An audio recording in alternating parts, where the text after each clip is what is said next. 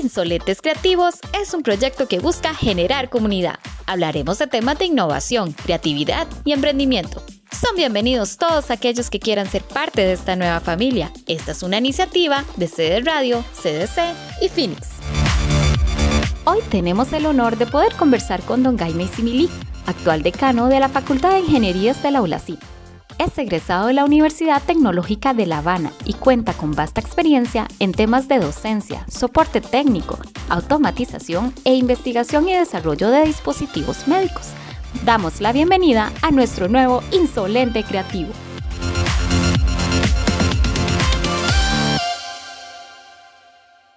Un saludo Insolente Creativo y bienvenido a un nuevo capítulo. Hoy eh, pues con un invitado por supuesto y con un tema que también nos trae muchísimo interés.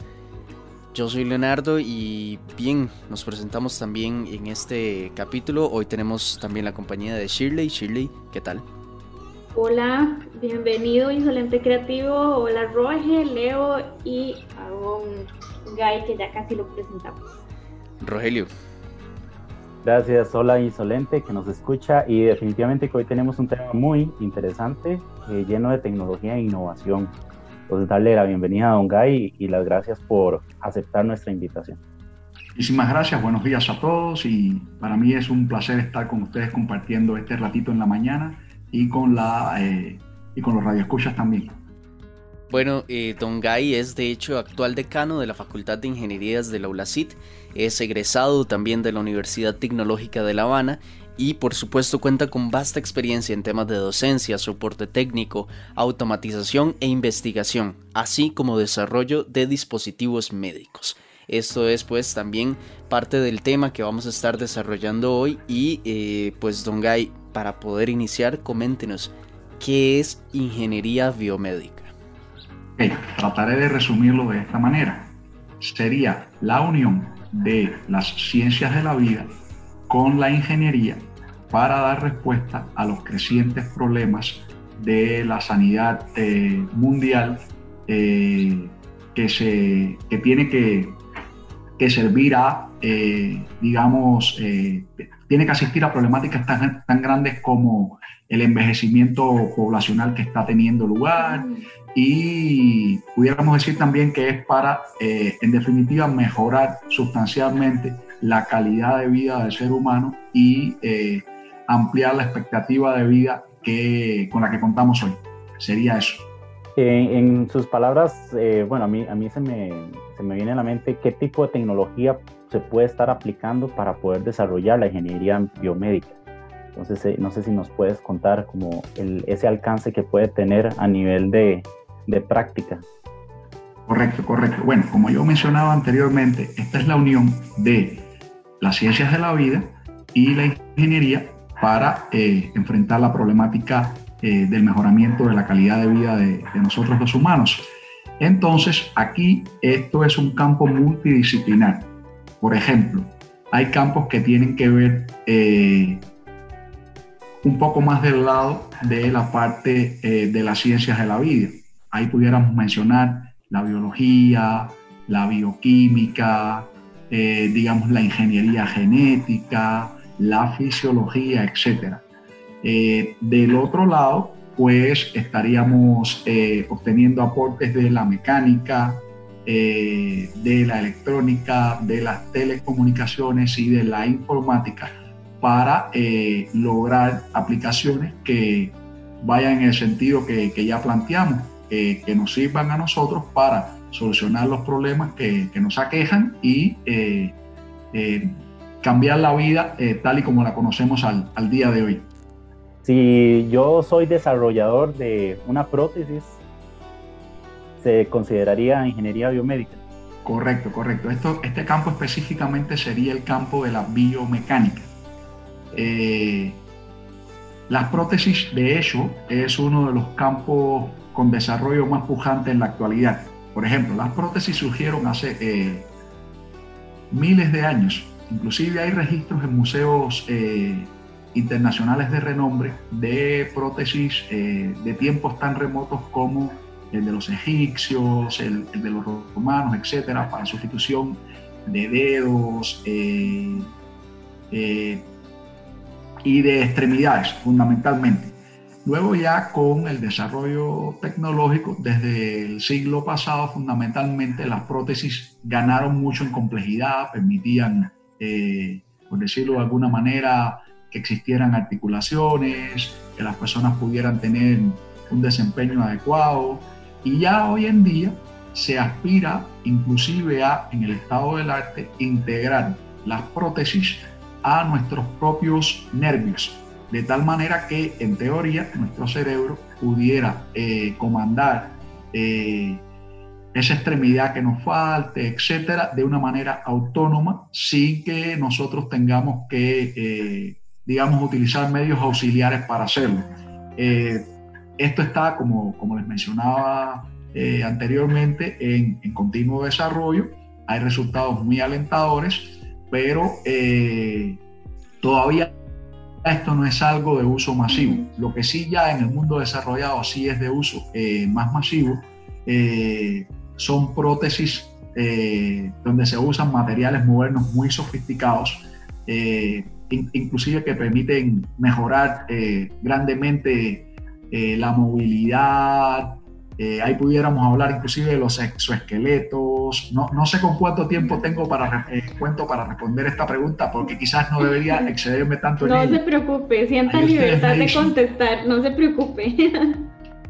Eh, bueno, por ejemplo, en el campo de la biomecánica, no sé si han oído hablar del atleta Oscar Pistorius. sí. sí, claro. Él, él eh, es un atleta, un atleta doble amputado que gracias a unas prótesis eh, que en su momento eran el, el, último grito de la ciencia, pudo participar en una olimpiada, eh, pero, pero no paralímpica, sino en una olimpiada para personas que, que, no tenían necesidades especiales e inclusive logró rebasar la, la semifinal. por ejemplo, recientemente Nike también utilizando técnicas eh, de biomecánica, eh, desarrolló un par de, tenis, las Vaporfly eh, específicamente, que permitieron que dos corredores de maratón, uno masculino y otra femenina, rompieran los récords mundiales que ya estaban bastante difíciles de alcanzar en, en, estas famosas carreras. El caso más significativo fue el del el del evento masculino, donde se bajó por primera vez de las eh, dos horas. estas tenis eh, están hechas a base de unas fibras de carbono especiales, etcétera. Y esto ha suscitado todo un debate de que si estos récords son lícitos, de que eh, la tecnología está supliendo las, las capacidades humanas. Pero bueno, lo cierto es que quizás no de esta manera tan ultra sofisticada, eh, pero sí en gran medida los récords se han ido rompiendo eh, gracias precisamente al empleo de, de mejores eh, pistas, mejores, digamos, instrumentos deportivos, etcétera. Y bueno, para volver al campo de, las prótesis como tal, les hablaba ahorita de los exoesqueletos, que son estructuras que vienen a ser como una especie de trajes que nos permiten eh, ya sea paliar falencias eh, que, que, tengamos, por ejemplo, estamos hablando quizás de personas parapléjicas, eh, que ven muy limitado su movimiento, estas personas pudieran a través de estas estructuras realizar una vida un poquito más normal y también se usan para potenciar las capacidades de los humanos. Por ejemplo, muchos trabajos que son eh, físicamente demandantes estarían eh, beneficiándose de estos exoesqueletos para eh, facilitar su labor. Inclusive, hay ejércitos del mundo que están usando estas estructuras para cumplir determinadas misiones que implican un, un, esfuerzo físico y un riesgo importante. Eh, no sé si quieren que, que amplíe un poquito más respecto al punto de las prótesis o tienen otra pregunta que hacerme. En realidad aquí quería hacer una intervención porque, digamos, Roger preguntaba si él es un desarrollador de prótesis, si entra dentro de la ingeniería biomédica. Yo estuve leyendo un poco para empaparme del tema y entiendo que la carrera en sí combina la metodología STEM, ¿verdad? Y, eso para explicarlo al que nos escucha es la combinación de ciencia, tecnología, ingeniería y matemáticas y que se enfoca esta metodología en aprender haciendo. Yo creo que este tipo de cosas que usted nos está explicando como son de uso para las personas, definitivamente, aunque yo haga un prototipo, tiene que ser a prueba y error. Eso es mucho de lo que tiene que aplicarse en la carrera, me imagino. Ajá, la carrera, qué bueno que lo mencionas porque esto es muy importante. La carrera, eh, una de, los grandes diferenciadores que ofrece es precisamente la investigación y el desarrollo. Eh, claro está, el soporte técnico, eh, digamos, la atención adecuada de la explotación eh, de la instrumentación biomédica y tal, eh, es muy loable, pero eh, digamos que para ir un poquito más allá y tener la posibilidad de participar e integrarse en equipos multidisciplinarios que estén desarrollando tecnología como la que hemos mencionado, hay que sí o sí contar con una fuerte base de ciencias básicas que a veces no son tan básicas. En el caso de nuestra carrera, no solo tiene, eh, por decirlo de alguna manera, las materias que normalmente forman parte de los pensums eh, de las carreras de ingeniería, sino que, para llamarlo eh, de una manera simple, también tiene, serían ciencias básicas con esteroides.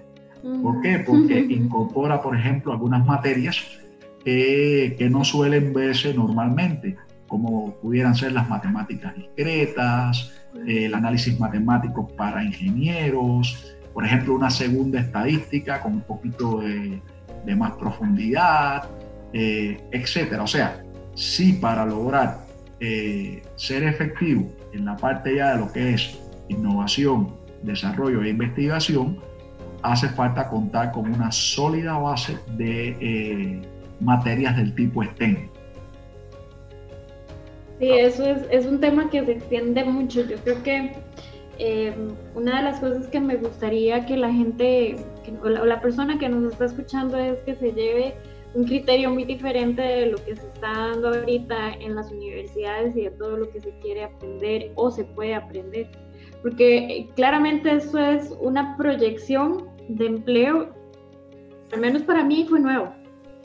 Este, fue, fue un tema que para mí es, es es muy novedoso y creo que hay que, eh, si tenemos una población ahorita que nos está escuchando que va, hacia alguna carrera, es una carrera que a mí me hubiera encantado conocer hace 15 años, ¿verdad?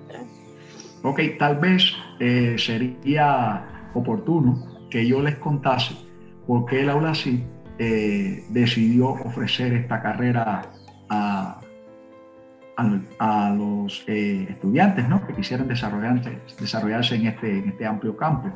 Bueno, eh, en su momento, CINDE, eh, la coalición costarricense de iniciativas de desarrollo, que como sabemos es una agencia que busca la promoción de la inversión extranjera directa en el país, para los que quizás no están tan relacionados con el tema, estamos hablando de las zonas francas, las empresas eh, fundamentalmente multinacionales que están asentadas en esas plazas y donde hay un número importante de empresas eh, de renombre eh, y sociedad de paso de dispositivos médicos. Entonces, estas empresas se acercaron a CINDE para explorar la posibilidad de contar con profesionales del área de la bioingeniería y eh, hubo todo un, proceso de trabajo, de consultas y eh, se vio que era viable y que tenía eh, las salidas laborales deseadas formar un profesional en la especialidad de la ingeniería biomédica.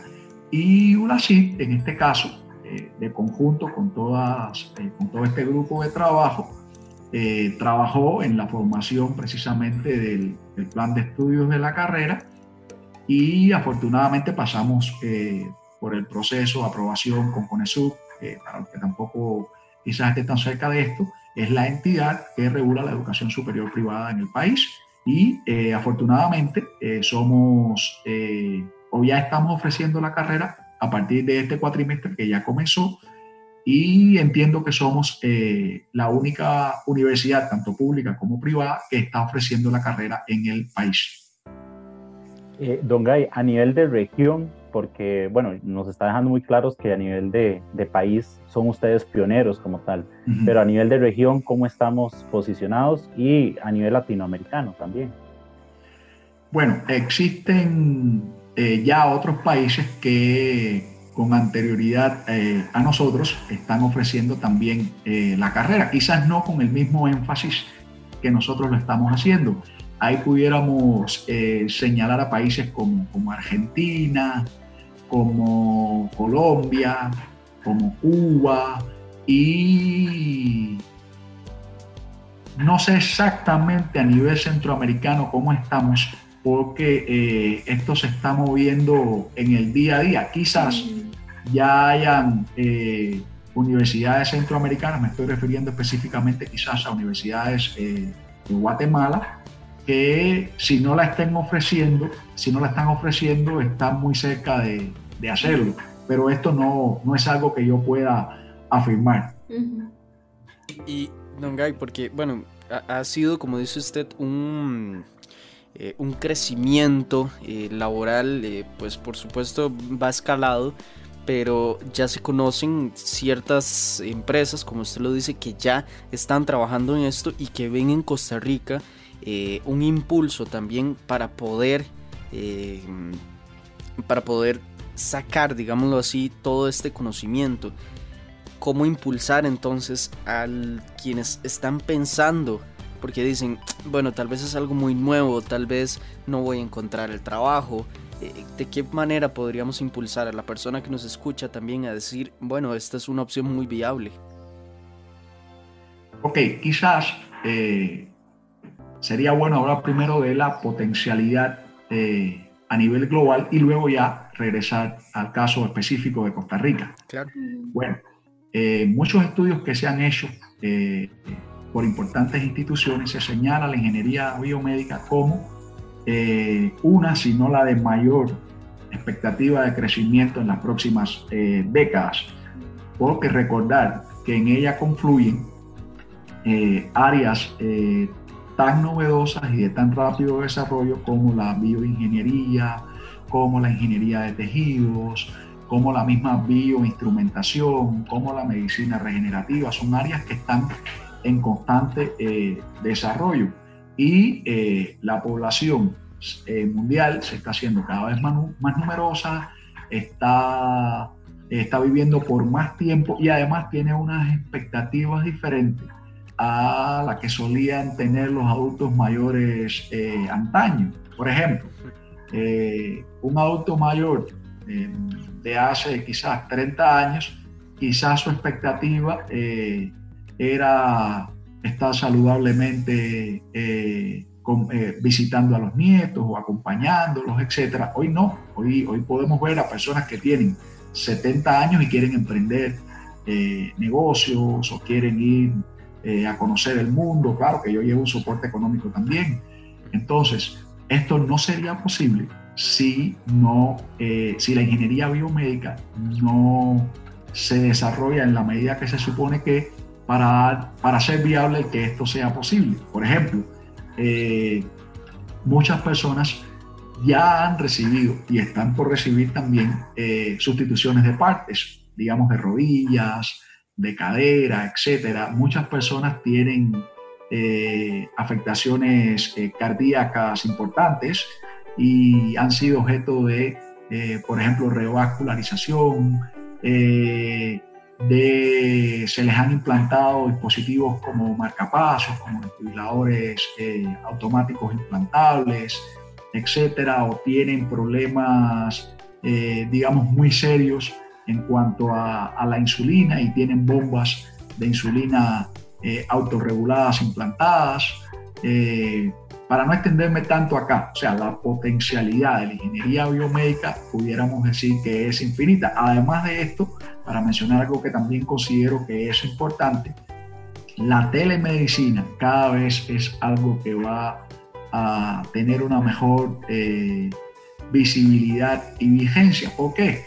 Porque eh, nosotros desde la casa con dispositivos médicos, eh, vamos a decir que aunque fueran complejos son relativamente fáciles de usar, pudiéramos estar siendo monitoreados a distancia por instituciones médicas que estén dándonos seguimiento para actuar proactivamente, no, no tanto reactivamente. Por ejemplo, eh, ya un marcapaso no es sencillamente algo que va a, corregir el ritmo cuando fuera necesario, sino que va a existir la posibilidad de que estas instituciones que mencioné estén monitorizando esa actividad cardíaca nuestra, aun y cuando no tengamos en apariencia eh, mayores dificultades y puedan determinar, eh, vamos a decir, alguna anomalía que pudiera dar al traste con nuestras vidas eh, anticipadamente y tomar las medidas del caso, o sea, eh, o mandarnos fármacos o someternos a tratamientos de rehabilitación para que eh, podamos incorporarnos al mercado laboral o a, o a cómo llevábamos la vida de una manera mejor sin que se produzca necesariamente ese evento que nos va a sacar del juego, por decirlo de una manera simplificada, etcétera. Entonces las posibilidades son muchísimas. Ya acá en Costa Rica, volviendo un poco al, terruño, hay muchas empresas instaladas a dispositivos eh, médicos. Ahora bien, para un poco verlo de manera realista, la mayoría está eh, produciendo dispositivos médicos de un solo uso. Recordemos que los dispositivos médicos pueden ser muy disímiles. Por ejemplo, una simple bolsa para un sistema de aféresis eh, o para un riñón artificial se la considera un dispositivo médico. Y un tomógrafo axial computarizado o una resonancia magnética nuclear también es un dispositivo médico y están muy distantes el uno del otro. Entonces, aquí eh, se están llevando a cabo eh, manufacturas avanzadas. ¿Qué quiere decir eso? Por ejemplo, una de las cosas que se producen en algunas de esas empresas son válvulas cardíacas. Para que se tenga una idea de la complejidad del asunto, eh, digamos que uno de los materiales eh, que se ha de trabajar con es piel de cerdo, pero que estos cerdos no, no son cualquier cerdo, son unos cerdos que fueron eh, criados siguiendo unos protocolos muy específicos y rigurosos y que esto requiere un tratamiento especial, etcétera, y eh, todos estos equipos que permiten la, producción de dispositivos médicos de alta complejidad o que requieren eh, una tecnología de alta manufactura, necesitan de personas como los ingenieros biomédicos para darle soporte y también permitir el desarrollo de los mismos.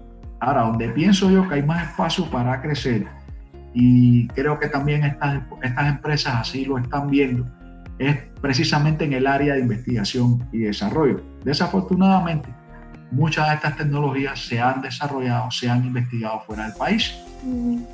Eh, en su mayoría están siendo eh, producidas acá. Eso no demerita en nada el, el, trabajo de un ingeniero biomédico que estaría a cargo del acompañamiento de la producción, porque es una producción eh, compleja que requiere un seguimiento y un soporte avanzado. Pero ya hay algunas de esas empresas que, eh, como yo lo veo, están dando pequeños pasos y están abriendo líneas de investigación que incorporan eh, a personal nacional para que trabaje de conjunto eh, con personal que está basado fuera de Costa Rica, fundamentalmente en, en, los centros de investigación y desarrollo asociados a estas empresas, en proyectos de, de significativa importancia, no solo para esas empresas, sino también para la humanidad en general. Y pienso yo que en la medida que haya más profesionales que puedan desempeñarse bien en este campo, y no me queda duda de que el costarricense es una persona que está llamada a ello por, por la formación eh, que recibe educacionalmente, por la idiosincrasia, etcétera, eh, que, sí, que sí, que sí lo podríamos lograr, de hecho lo estamos haciendo, y en la medida que esto suceda, pues estas empresas eh, van a ir incorporándonos cada vez más en, estos desarrollos que están llevando a cabo.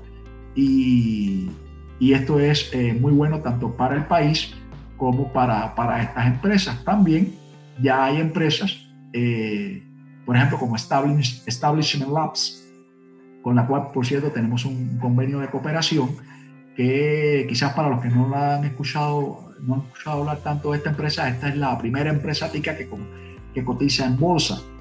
Ella, e, esta empresa fundamentalmente está en el área de implantes mamarios, con la marca Motiva, pero también está, eh, como toda empresa biomédica, eh, tratando de incursionar en otros campos. Eh, pero, ¿qué quiero decir con todo esto? Que no solo tendríamos la posibilidad de trabajar e insertarnos en una empresa multinacional, sino que llegado el momento, con el acompañamiento adecuado y los recursos necesarios, Costa Rica pudiera producir su propia tecnología para beneficio de, la población. Esto traería un abaratamiento de, por ejemplo, de potencial equipamiento que está usando eh, hoy la caja y también de, soluciones novedosas que, que nos servirían a nosotros como nacionales y que también estaríamos en capacidad de, exportar. Esto no es algo que vaya a ocurrir de la noche a la mañana, pero sí creo que deberíamos, como lo estamos haciendo, empezar a trabajar en esta dirección, porque eh, vale mencionar también que eh, todo lo que tenga de alguna manera relación con el área médica eh, tiene mucho valor agregado. O sea, por ejemplo, que para hacer una comparación quizás un poco más aterrizada, por ejemplo, si yo voy a un supermercado y compro ahí unos insumos y preparo una comida, lógicamente yo la voy a tratar de eh, ubicar en el mercado con un coste, o con un precio, perdón, superior al coste de esos insumos que yo, en que yo incurrí en gastos para, para ofrecer este producto. Y eh, idealmente voy a tener un margen de ganancia. Pero en el caso de la tecnología biomédica, los márgenes de ganancia pueden ser mucho más elevados por la naturaleza del negocio. O sea, no es así como que este producto me costó un dólar y yo lo voy a vender en 1.10. No, perfectamente pudiera venderlo en 10 o más dólares. Eh, claro, llegar a la solución eh, de un producto y, eh, tener las autorizaciones para insertarlos en el mercado no es tarea simple. Aquí hay un gasto supuesto grande, pero una vez que yo me inserte, sobre todo si estoy solo en el mercado o no tengo eh, mucha competencia, pudiera venderlo a márgenes eh, de ganancia bastante grandes, por decirlo de alguna manera, y, esto implicaría sumar eh, a la cartera de exportación del país productos eh, que, puedan tener estos márgenes eh, grandes de mediación y que le aporten el valor agregado que, se espera de ellos. No sé si quisieran hacerme alguna otra pregunta o que abundara más en algo específico que he dicho. Hay tres grandes áreas que, que me parece que leí en alguna parte que mm, son ramas de especialización de ingeniería biomédica y a lo que entiendo, bueno, usted nos hablaba claramente de la ingeniería de células y tejidos, que fue parte de lo que leí, eh, de la parte de imágenes médicas y también encontré la ingeniería neuronal. Entonces, em, yo quisiera que la gente que nos escucha, nosotros Obviamente esto lo lanzamos pensando en nuestros estudiantes, pero también en, toda la, comunidad creativa, por eso nos llamamos insolentes creativos. Porque todo lo que usted nos habla y lo que uno puede irse informando acerca de ingeniería biomédica, em, quiere decir que nosotros podemos expandir todo lo que tenemos en la mente para poder proyectarnos hacia un futuro muy diferente en cuanto a la medicina, ¿verdad? no es solo crear prototipos, no es solo saber de matemática o de ingeniería, sino que es interdisciplinaria, hay que trabajar en equipo. Pero nuestra comunidad es, o lo que nosotros estamos intentando proyectar con este podcast es comunidad de creativos. Entonces, quisiera como que usted con toda, con toda la experiencia y con todo lo que nos, nos ha hablado, a estas personas que nos escuchan, que son creativos, es llamarlos a decirles si es posible, que no tienen que ser grandes matemáticos o grandes em, eh, que no nos equivoquemos de que la ingeniería está solo para ciertas personas con cierta aprendizaje, sino que más bien se requiere creatividad, porque yo leo de esto y eso es lo que yo veo, ¿verdad? Entonces, como dirigirnos a esa comunidad, a decirles, ahí va a existir un alto porcentaje de empleo en esta área y por qué un creativo puede tirarse hacia, hacia esta carrera, digamos. Ajá, eh, como mencionábamos, eh, aquí los campos son muy diversos. Por ejemplo, para hablar específicamente del campo de la ingeniería de tejidos, eh, ¿de qué se trata esto? Bueno, se trata de sustituir tejido dañado y el fin último sería crear órganos totalmente reemplazables. Por ejemplo, que ya no haya que depender de donadores eh, que sufran un, accidente y que puedan ofrecernos esos órganos que todavía son eh, viables, sino que nosotros podamos de alguna manera eh, reproducir esos órganos y no tener que depender de estas situaciones. Entonces imagínense, eso reduciría esa lista de personas que necesiten un trasplante en gran medida. por ejemplo, ¿cuáles serían las aplicaciones? Ya esto de crear órganos que podamos trasplantar al, organismo eh, es un deseable, pero todavía no estamos ahí. Sí se han creado órganos artificiales, como por ejemplo vejigas y otros órganos, quizás no de los más complejos, para probar fármacos, etcétera. Es, es muy probable, dada la velocidad con que se están produciendo los cambios de la mano de la cuarta revolución industrial, que en el muy corto plazo tengamos eh, grandes avances en, en, esa temática. Pero, por ejemplo, ya lo que es sustitución de piel, sí es algo en lo que se ha avanzado mucho más. Entonces, para aterrizar un poco quizás con la visión que puedan tener algunos de sus estudiantes, pudiéramos perfectamente con impresoras 3D y eh, tejidos celulares a un paciente que ha sufrido, eh, por ejemplo, una quemadura de tercer grado que ha dado al traste con su, con su epidermis,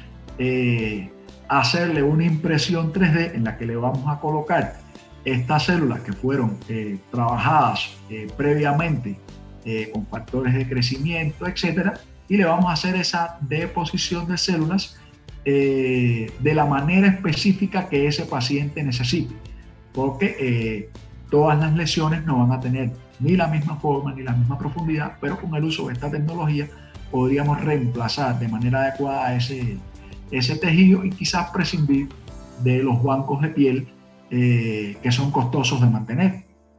Eh, por ejemplo, también eh, para que podamos crecer tejidos se necesita un soporte, de un andamio.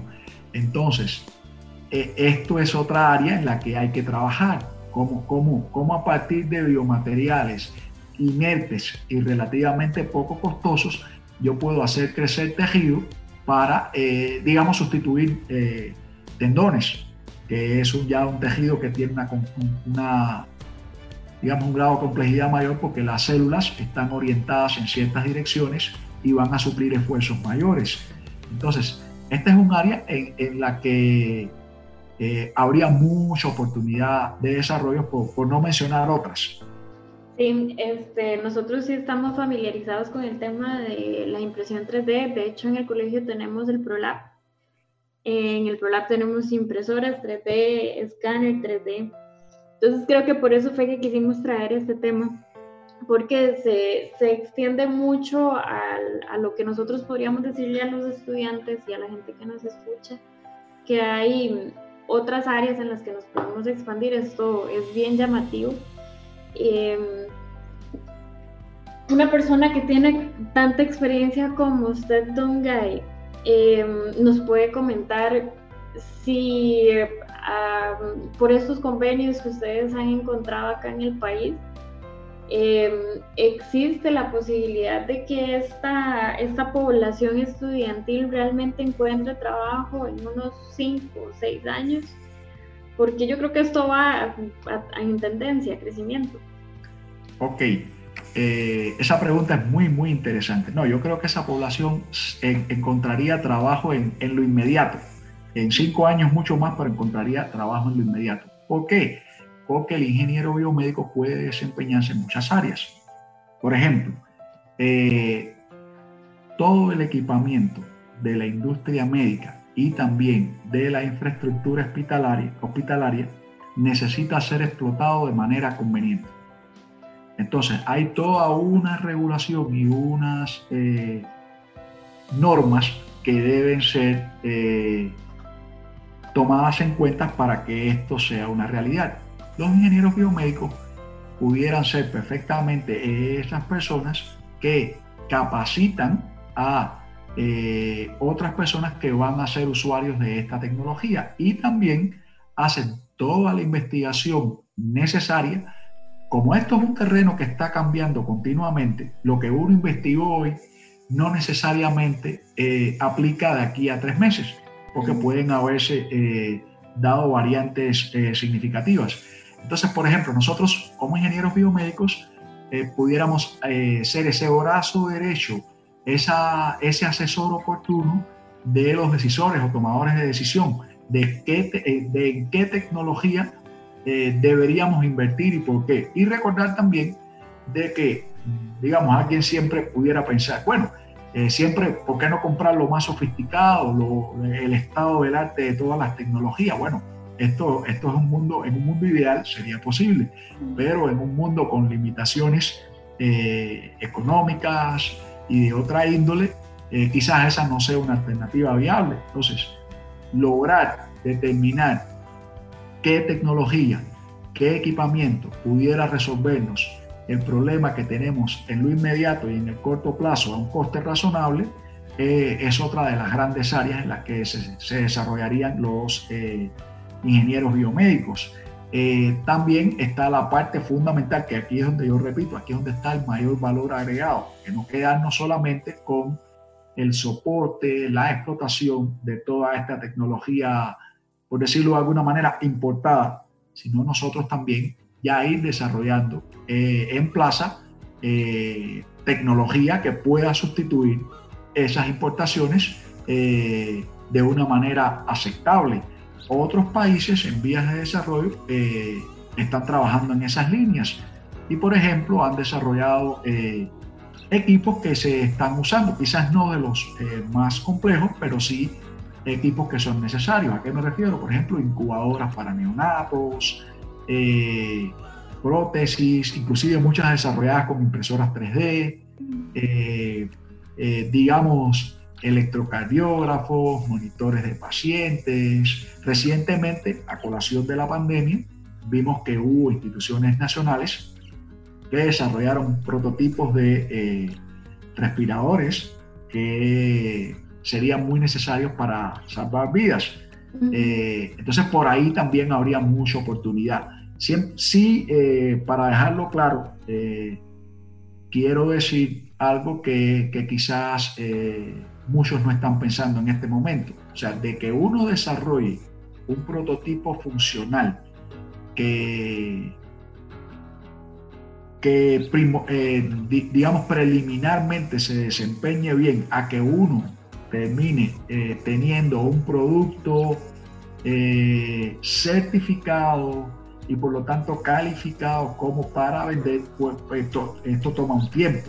¿Por qué? Porque uno tiene que hacer eh, tiene que pasar una serie de normas y una serie de regulaciones que, que, toman su tiempo, que, que, no son nada fáciles de pasar. Estamos hablando para que un producto sea certificado FDA o CE, etcétera, y ya pueda uno eh, salir al mercado con ese producto, porque en el campo médico, por la sensibilidad eh, que implica el trabajar con humanos, no se puede uno aventurar, ni siquiera es posible, eh, con, con, prototipos que no, que no tengan estas certificaciones porque eso pudiera dar lugar a, situaciones eh, no solo lamentables eh, en cuanto a, a posibles mal funcionamiento, sino pudieran dar lugar a reclamaciones de toda índole de carácter económico, etcétera. Claro, te puede haber años de, de, investigación y después años de desarrollo hasta poder tener el producto final. Por ejemplo, para, para, contarles quizás experiencias eh, cercanas, yo trabajé durante 15 años en una empresa de ciclo cerrado. Entonces, ¿a qué me refiero con esto? A que nosotros diseñábamos equipos médicos de diversa complejidad, los producíamos, los comercializábamos y le dábamos servicios postventa. Eh, nosotros teníamos convenio de colaboración eh, con muchas empresas de renombre mundial, pero eh, quiero aclarar, no era para producirle las tecnologías a esas empresas, era para desarrollar cosas de conjunto o llegar a soluciones de, ok, ocúpense ustedes de esta parte que yo me voy a ocupar de esta otra, etcétera. Y eh, para un tanto enrumbar esto por el punto en que íbamos, de que uno desarrolla la serie cero, que incluye un número reducido de equipos, a que ese equipo termina siendo pulido, pueden pasar años, porque cuando uno hace uno, dos, tres, diez equipos, eh, no nota muchas cosas. Entonces, ya después cuando empieza a hacer 100, empiezan a aparecer cosas que, antes no se notaban. Eh, eh, no sé, situaciones impredecibles y que hay que ir lidiando con, hay que ir eh, evacuando y ya para cuando pasan unos 5 o 6 años, que ya pasó el suficiente tiempo de explotación de esta tecnología, es que uno pudiera considerar que ese producto está medianamente eh, maduro. Eh, no sé, que uno desarrolle un monitor de paciente y a alguien en un país X se le ocurrió apretar 15 teclas a la vez que nadie tenía previsto y, sucedió una extrañeza. Y wow, ¿cómo fue esto? Y hay, hay, que atender esa, esa situación de que vino un paciente totalmente atípico, eh, que aunque la norma dice que la señal a, monitorizar está entre, por ponerlo de alguna manera, entre 0 y 10 milivolts, ese paciente tiene 15 y se satura la etapa de entrada del, del, del bioamplificador y entonces hay que buscar una solución para, ese, para que ese paciente pueda ser monitorizado. Por ejemplo, hay, hay países en vías de desarrollo eh, que no pueden darse el lujo de, por ejemplo, en cuanto a electrodos, etcétera, o cables de recogida de señal, de estar haciendo inversiones continuamente. Eso, es, esos electrodos se van degradando, esos cables se van degradando. Y lo deseable es que, a pesar de la degradación de esos cables, el equipo pueda seguir recogiendo señal eh, y siendo útil a pesar de, esta, de estas limitaciones y, ello supone un reto.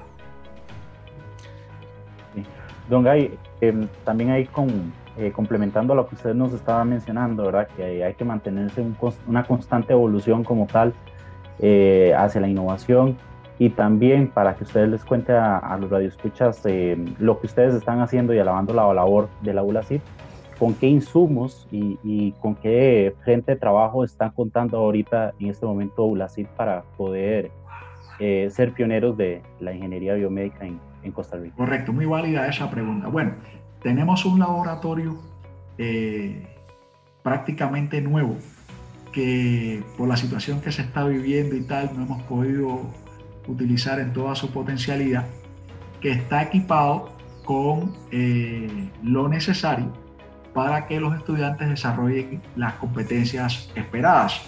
Eh, en la medida que eh, vaya pasando el tiempo, pues lógicamente ese laboratorio se va a ir complementando cada vez más eh, con equipamiento específico para ir mejorando, digamos, lo que uno ofrece a, a nuestro estudiantado. Eh, ¿Con qué equipos concretamente contamos ahora? Bueno, recordemos que hay un solapamiento importante con electrónica en esta carrera, que por decirlo de alguna manera, en el peor de los casos que uno no encontrara trabajo eh, en la parte propiamente médica, ahí tendría toda un área de electrónica para, para desarrollarse, pero no creo, ya, eh, le repito, que ello siquiera vaya a suceder. entonces ahí tenemos, por ejemplo, lo que suele haber en los laboratorios de electrónica eh, generadores de señal, inclusive de señal sui generis, señales que uno pueda construir. Por ejemplo, pudiéramos generar una señal de, electrocardiografía, eh, fuentes de alimentación, eh, proto-words, componentes, tenemos también tarjetas de desarrollo sobre la base de microcontroladores, tenemos autómatas, relés inteligentes.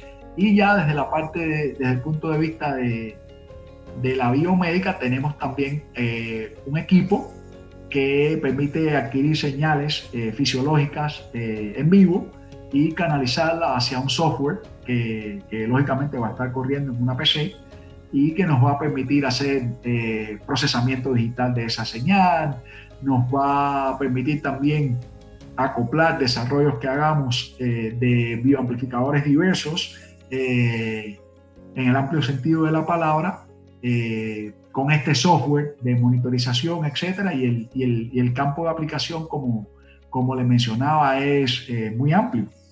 Estas son las notas creativas del podcast de hoy. Ingeniería biomédica para dar respuestas a la salud mundial y mejorar la calidad de vida del ser humano. Ciencias de la vida y la ingeniería se unen para darnos la ingeniería biomédica. Novedad en materia de estudio superior, oportunidades de empleo en carreras que involucran el STEAM. Yo estoy bastante entretenida y súper agradecida con usted, Don Gay, por todo lo que nos iluminó hoy sobre este camino. Em, ha sido de verdad que un aprendizaje en menos de una hora. Em, yo quisiera eh, invitar a las personas que, nos escuchan, al creativo que nos escucha, que se acerque a la ULACIP, a que vaya y conozca de qué se trata esto que hemos estado hablando. Si le escucha muy técnico, lo escucha, vaya y, y conozca la universidad, conozca lo que ellos están ofreciendo y anímese a ser insolente en esta área Em, estaba leyendo hace unos días eh, una frase que decía que la ciencia puede divertirnos y fascinarnos, pero es la ingeniería la que cambia el mundo. Entonces les hago ese llamado a que hagan un cambio en el mundo. Creo que eso es una carrera que es para el ser humano y, podemos hacer grandes cambios. Entonces les hago ese llamado. Les, le cedo el micrófono a, a, Leo y a Roge para que hagamos nuestro cierre usual y muchas gracias nuevamente, don por por recibir nuestra invitación. Bueno, de verdad, eh, Don Gay, muchísimas gracias. Creo que también eh, abrimos un poquitito eh, nuestra mente a nuevas posibilidades, a nuevos conceptos que tal vez antes nunca habíamos ni siquiera imaginado. ¿Quién podría pensar que en algunos años tal vez, como lo dice usted, órganos más complejos ya puedan crearse de forma artificial? es eh, pues realmente fascinante y de verdad instar a las personas que nos escuchan a que se atreva, a que sea parte de esta insolencia que a través de este podcast también queremos hacer llegar. Roy. Eh, gracias, Leo. Eh, sí, Dugay, para definitivamente agradecerle y nada más hacerle una consulta, porque no lo mencionamos y creo que puede ser muy importante para las personas que nos, nos escuchan. Em, en este caso, la carrera de, la, de biomédica que está ofreciendo la ULACIP, ¿qué periodo de duración tiene aproximadamente? ¿Cómo está estructurada? Y si en caso que una persona esté interesada, eh, ¿cómo se puede contactar con ustedes? Correcto. Bien, esa pregunta es muy buena. La carrera la estamos ofreciendo con el grado terminal de licenciatura. O sea, no hay opción de bachillerato. Eh, está concebida sobre la base de 12 cuatrimestres. Cada cuatrimestre, como el nombre un poco lo sugiere, eh, tiene una duración de cuatro meses.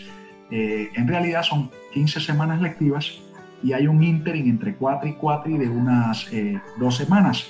Habría que hacer la mate y uno dice, bueno, si tiene 12 cuatrimestres, pues un año tiene tres cuatrimestres, sería aproximadamente unos tres años pero, ok, esto es en el ideal, suponiendo que todos tomemos el bloque completo, que no haya ninguna interrupción, etcétera. Que no caiga una pandemia. Eh, no, no, estamos operando. O sea, ha sido un reto para nosotros eh, el adaptarnos a esta situación en la modalidad eh, que pudiéramos llamarla en línea o virtual. Pero les confirmo de que sí, que estamos operando y que no nos hemos detenido eh, por, ello. Claro, por ejemplo, eso nos ha impedido utilizar como quisiéramos el laboratorio que, les comentaba y, tener esa vivencia presencial que algunos eh, necesitamos. Eh, por ejemplo, una de las cosas de la, de, de la metodología de, de, eh, que es precisamente el divertirse aprendiendo y el hacer giras de campo a empresas para ir viendo de qué va la carrera de uno ya en eh, las aplicaciones específicas, también se han visto limitadas con, con, esta situación. Entonces, para volver un poco a la pregunta, eh, ¿cómo hace uno para acercarse a la universidad? La universidad tiene una página web que es en donde está publicada toda la información para indicada ¿no? para, para que uno pueda eh, consultar, por ejemplo, a un asesor de admisiones, etc. Aquí quiero recalcar algo. Eh, aquí la puerta de entrada con respecto a esta carrera es amplia, porque lo mismo podría acceder a alguien que va saliendo de un colegio, que no tiene eh, una carrera universitaria, que pudiera hacer una segunda carrera para alguien que ya inclusive terminó una primera carrera. Y entonces, es decir, nos vamos a encontrar con personas que ya estudiaron una o varias carreras, eh, por ejemplo, también personas que ya tienen eh, o una formación como médicos o una formación como ingenieros y también personas eh, que no han estudiado ninguna carrera. Y por eso la importancia de asesorarse con un asesor de admisiones y valga la redundancia para manejar adecuadamente el caso específico de cada persona. Entonces la recomendación final es visitar la página web y ahí va, va a encontrar eh, cómo dirigirse a, eh, a estas personas para manejar su caso en concreto. Perfecto, entonces sí, definitivamente hay que hacer un llamado a, los que nos escuchan a acercarse a la ULACIT, apoyar esta iniciativa es de orgullo nacional y también eh, aprovechar que ustedes tienen bastante acercamiento con, con, empresas, bueno, en este caso nacionales como Establishment Labs, eh, todo el apoyo que ha hecho ahí, eh, bueno, la gran labor que ha hecho, se, me fue el nombre de, de quién está delante de Establishment, Juan, Juan José, si no me equivoco. Correcto, Juan José, y, y bueno, que, que aprovechen la, la oportunidad que tenemos en Costa Rica. Muchísimas gracias y insolentes creativos. Nos veremos próximamente o nos escucharemos próximamente en otro episodio. Cuando tengan eh, el deseo de invitarme, pues yo anuente a, a colaborar y compartir con ustedes y aprender junto con ustedes también.